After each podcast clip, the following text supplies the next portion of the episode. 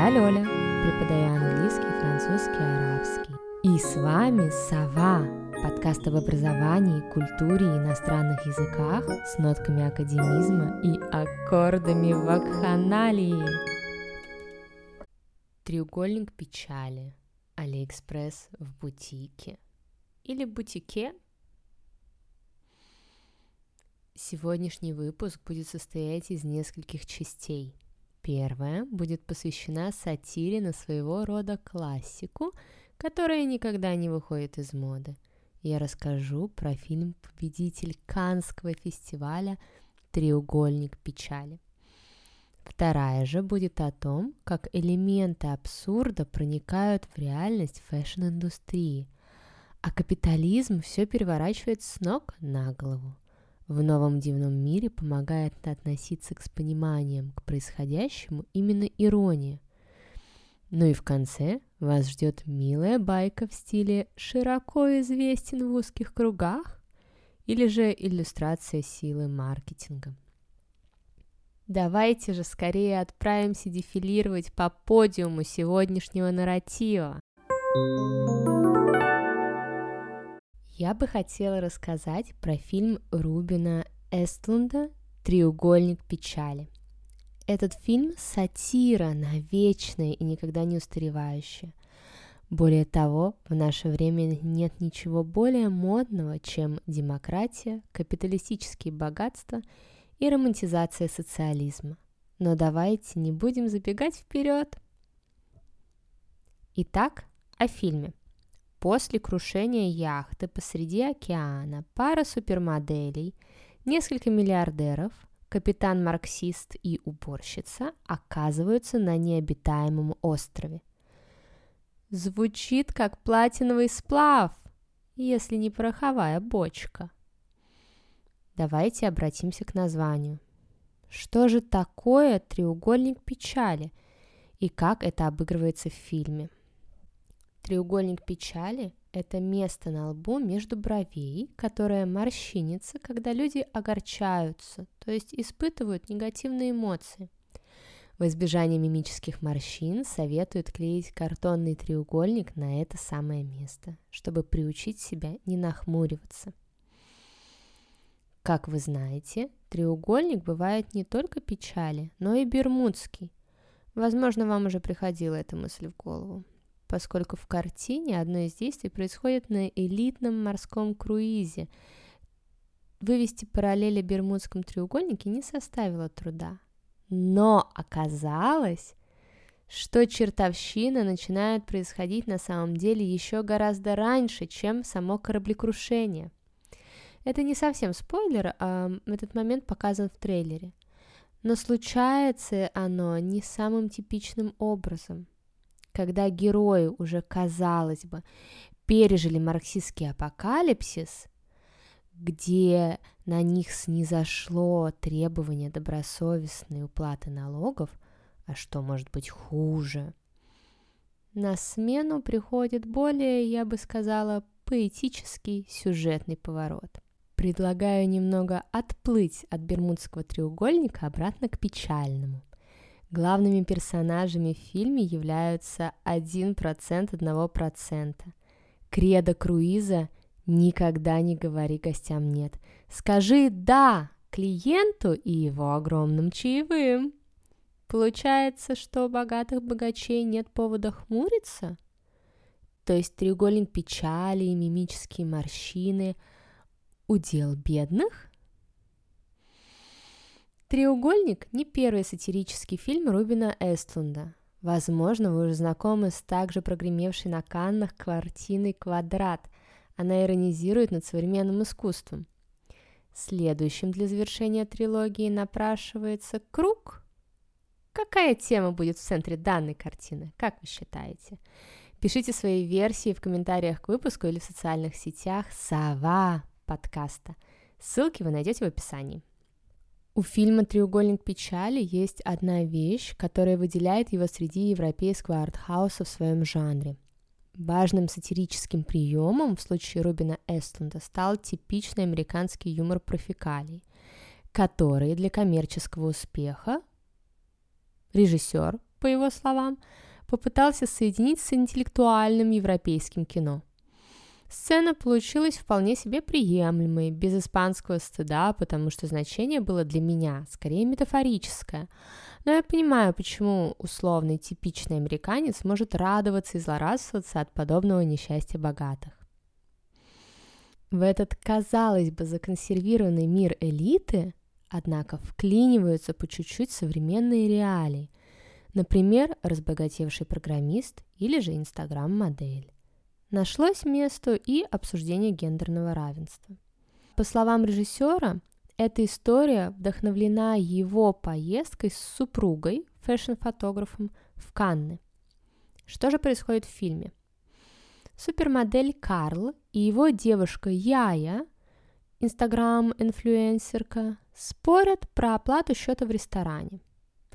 Зарабатывает больше она, но хочет, чтобы он кормил ее, потому что так она чувствует, что о ней заботятся, и она может положиться на Карла. Эта сцена разворачивается в первой главе фильма. Она филигранно разыграна актерами и является своего рода зачином к основному мероприятию. Выбор тем для сатиры интересен, потому что критикуется все – и капитализм, и социализм. Создается ощущение, что вне зависимости от идеологии богатые богатеют, а бедные беднеют и врываются со своей повесткой в их информационный пузырь. Делитесь! Даже нетрадиционные ценности померкли перед такой извечной тематикой. Отправимся же с вами скорее в этот элитный круиз – где как раз и вводятся остальные персонажи. Не обошлось без британцев, разбогатевших на защите демократических интересов по всему миру. Они производят оружие. И без русских, сколотивших состояние в 90-е, и нет, не на нефти или газе, а на говне, то есть на удобрениях. Последнее является не самым очевидным стереотипом о русском олигархе. Может потому, что обеспечение населения едой, сельское хозяйство в Европе, гораздо важнее нефти. Несмотря на остроту высказывания и четкую позицию режиссера по вопросу социального неравенства, меня невероятно подкупило то, что сатира очень добрая. Да, все показанное действительно имеет место быть, но оно не превозносится и не порицается, а ирония граничит на самом деле с самой иронией. Эфемизм экскрементов для удобрений и а, отношение к защите демократии – это цитаты из фильма. Вернемся же к первой сцене. Когда Яи и Карл спорят, они не устают повторять, что проблема не в деньгах. Если опустить сюжет гендерного равенства, то в отношениях пары – можно увидеть эм, какую-то своего рода метафору отношения бедных и богатых в обществе. В чем же проблема? С одной стороны, it's always about the money. Дело всегда о деньгах. А с другой стороны, может, проблема социального неравенства так освечивает ярко своим острием потому, что она является следствием или даже канализированием человеческих внутренних чувств в виде зависти, своей внутренней ущемленности, бессилия или несчастья. Ведь у соседа всегда трава зеленее, как еще пелось в моем детстве в мультсериале «Как говорит Джинджер» на телеканале Никелодион. С одной стороны, это асимметрия деятель-наблюдатель, трава соседа правда зеленее – Потому что мы не знаем, какие усилия в нее вложены, а более того, мы сами ничего не сделали для ее взращивания. С другой стороны, мир устроен крайне несправедливо, и бороться с этим то же самое, что Дон Кихоту пытаться победить ветряные мельницы. И не потому, что это в итоге дело бесполезное, отнюдь нет, а потому что это достаточно эфемерно, ведь Дон Кихот на самом деле сражался против великанов, кстати, о балете Дон Кихот в постановке Начо Дуата можно будет послушать уже в следующем выпуске. Про глобальные смыслы с подробнейшим анализом марксистской теории капитализма, а эти вопросы проработаны режиссером досконально, можно ознакомиться в более классических источниках, которые также фигурируют в фильме. Это я о Марксе, Ленине и Вебере. Я же хотела бы остановиться на последней на сегодня детали – социальных ролях и как искусно Рубин Эстлунд ими жонглирует. В фильме дан интересный пролог. Режиссер-документалист снимает видео про моделей. Он попеременно называет мужчинам, для какой марки они позируют в рекламе. Balenciaga и H&M. Одна из них приветливая, радостная, дружелюбная, говорит «давайте с нами, присоединяйтесь к нашей семье», а вторая серьезная, надменная. Ее месседж звучит как «мой стиль лучше», «я задаю здесь тренды», и не подходи, если ты не такой же напыщенный индюк. Возможно, вы уже догадались, что в этом уравнении Баленсиага серьезная, а H&M доброжелательная. Учитывая, в принципе, достаточно агрессивную и жесткую не только подачу Баленсиаги, но и эксплуатируемые ею образы, решить это уравнение не составило труда. Но если бы на месте Баленсиаги стояли Шанель или Ив Сен-Лоран, вы бы, может быть, не снесли их с надменностью или агрессией. Как вы считаете, улыбаются ли модели на рекламе этих брендов? Ответ скорее нет, чем да. Серьезность – черта, присущая многим дорогим маркам, хотя где агрессия и где Шанель? Но на показах выражения лиц моделей соответствующие. Удачное же замечание режиссера об ассоциациях с брендами. Но здесь на арену выходит приветливый менталитет. То есть если модели Майкла Корса с сумочками в рекламе улыбаются, можно ли сказать, что его бренд пытается приворожить к себе массового потребителя, а не только элитного? Или же это сказывается американская дружелюбность? Если захотите провести эксперимент и поиграться с окружающей средой, каждый раз, когда видите рекламу, обращайте внимание, улыбаются на ней или нет. Справедлива ли теория режиссера? И для кого? Какой национальности, ценовой политики – повседневная или высокая мода. Вот же исследование получится. Продолжая развивать тему фэшн-индустрии, я хочу рассказать вам, как внешность бывает обманчива. Перформанс Алиэкспресса в авторском бутике. Анти или все же рождественское чудо? Каждый слушатель оставляет за собой право сформировать свое личное отношение к данной ситуации, а я предлагаю лишь вариант нарратива относительно случившегося. Как обычно, начинаю издалека. Небольшая история. Я люблю мех. Нацепи мех куда угодно, лучше настоящий, но искусственный тоже подойдет. И я уже готова смести эту вещь с прилавка. Дождливым петербургским днем, да, не удивляйтесь, зима она и такая тоже – я опаздывала на встречу и, проходя мимо очередного модного места, заприметила на витрине очки с смехом. Я была в восторге. Это магазин не столько дорогого привычного люкса, как Шанель или Dior, сколько бутик эксклюзивных брендов типа японского Blake Кувахара или бельгийского Theo, может быть, Vintage Frame Company. Ну, вы поняли. Я открыла сайт магазина и пересмотрела все имеющиеся там очки, но именно этих не нашла. Чертовщина просто. Я не успела зайти в этот магазин, и прежде чем туда возвращаться за очками, я бы хотела проверить, не принадлежат ли они к тому типу товаров люксовых брендов, для покупки которых нужно продать почку, или, проще говоря, находятся они вне моего ценового диапазона, или нет. Я исчерпала все имеющиеся в моем распоряжении средства.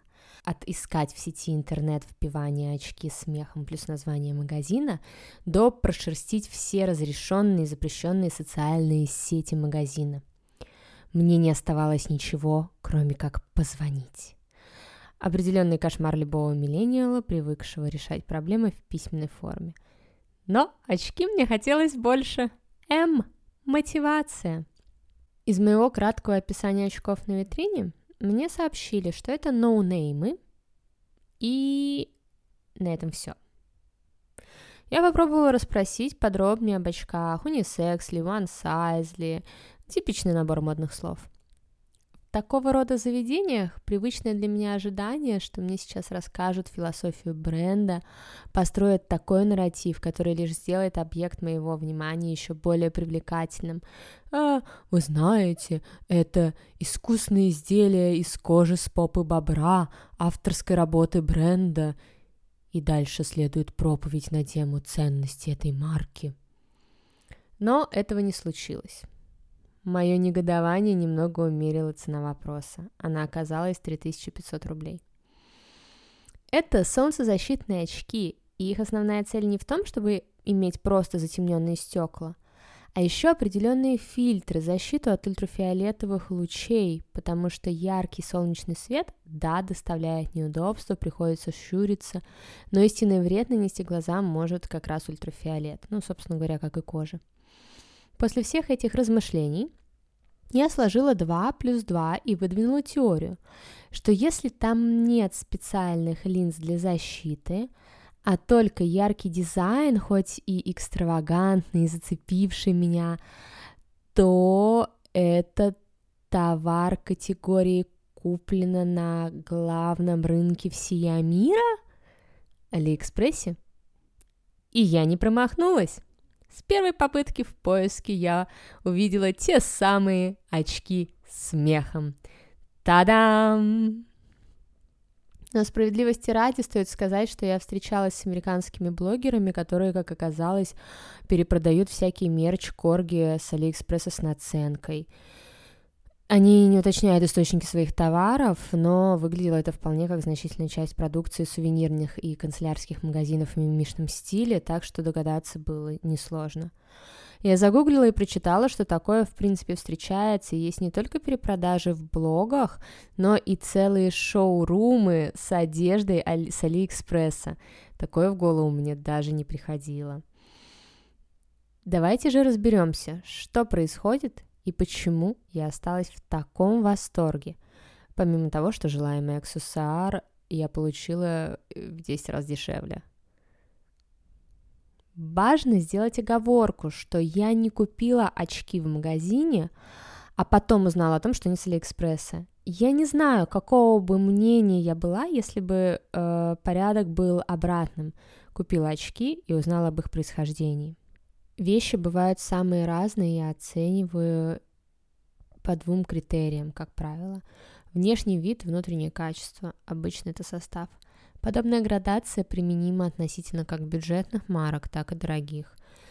Да, даже полиэстер будет разного качества в этих двух сегментах, но от этого имитации шелка он быть не перестанет.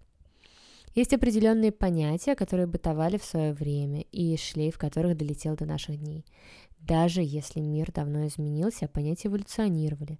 Например, репутация марок высокой моды предполагает, что товар крайне высокого качества, пожизненная гарантия на сумки э, и прочие прелести – но при этом такое же доверие оказывалось и дистрибьюторам этих марок, потому что они заявляли себя официалами и предоставляли такой же уровень сервиса. Я думаю, идею вы поняли, что, видя товара добросовестность его производителей, как бы перекладывалась и на посредников в его распространении. Более того, мы все существуем в информационных пузырях, поэтому некоторые вещи могут нам даже не прийти в голову.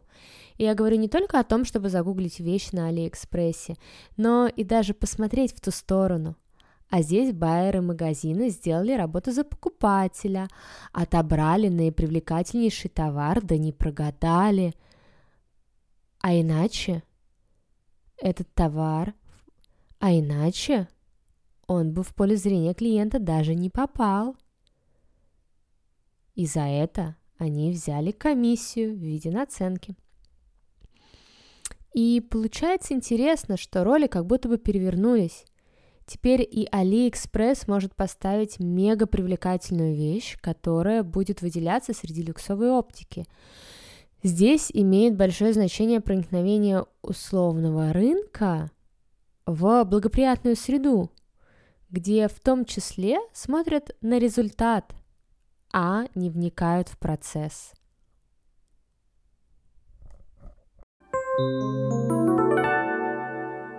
Прежде чем поведать вам о любопытном происшествии, хотя, казалось бы, куда уже веселее, я бы хотела вам напомнить обязательно подписаться на подкаст «Сова» и ставить оценки в приложении Apple Podcast. Так больше людей повеселятся или взгрустнут вместе с нами. Итак, завершающий штрих о популярных марках. Некоторые люксовые бренды имеют репутацию, узнаваемый мотив или силуэт, которые уже стали классикой. С большой долей вероятности люди точно слышали о Шанель, например.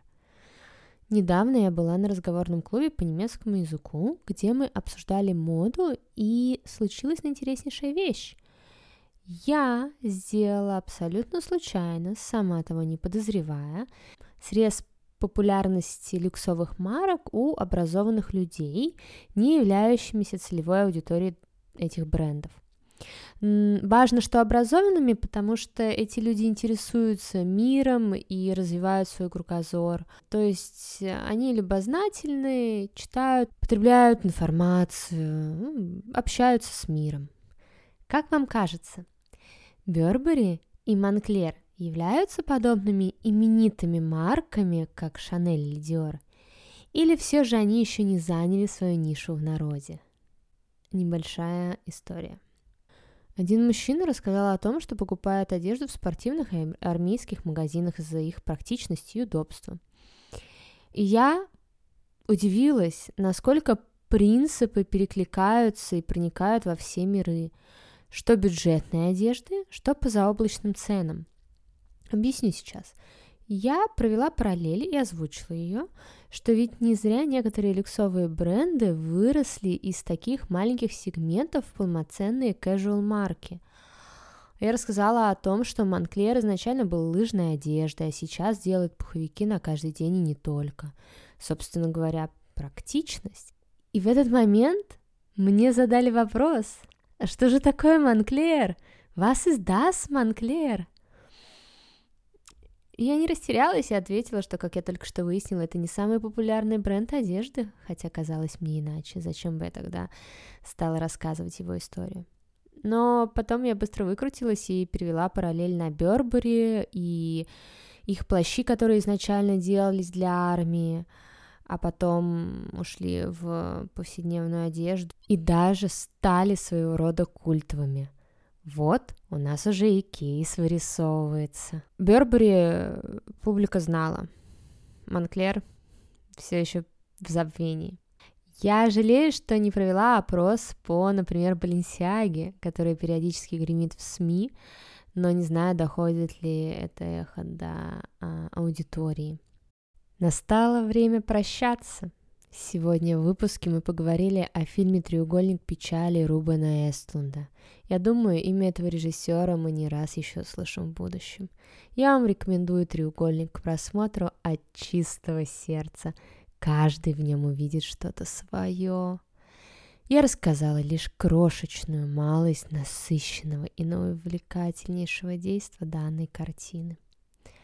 Отдельное внимание я уделила моде для бедных и богатых с точки зрения Рубина Эстлунда. Также мы увидели, что взаимопроникновение в этом огромном мире неизбежно. Алиэкспресс попадает в бутик, а люксовые марки вкладывают огромные средства в продвижение бренда и его культурной значимости в истории. И то, и другое, вероятно, с подачи, как вы думаете, кого? Правильно, ненасытных капиталистов. Надеюсь, вам понравился формат данного выпуска и до скорых встреч!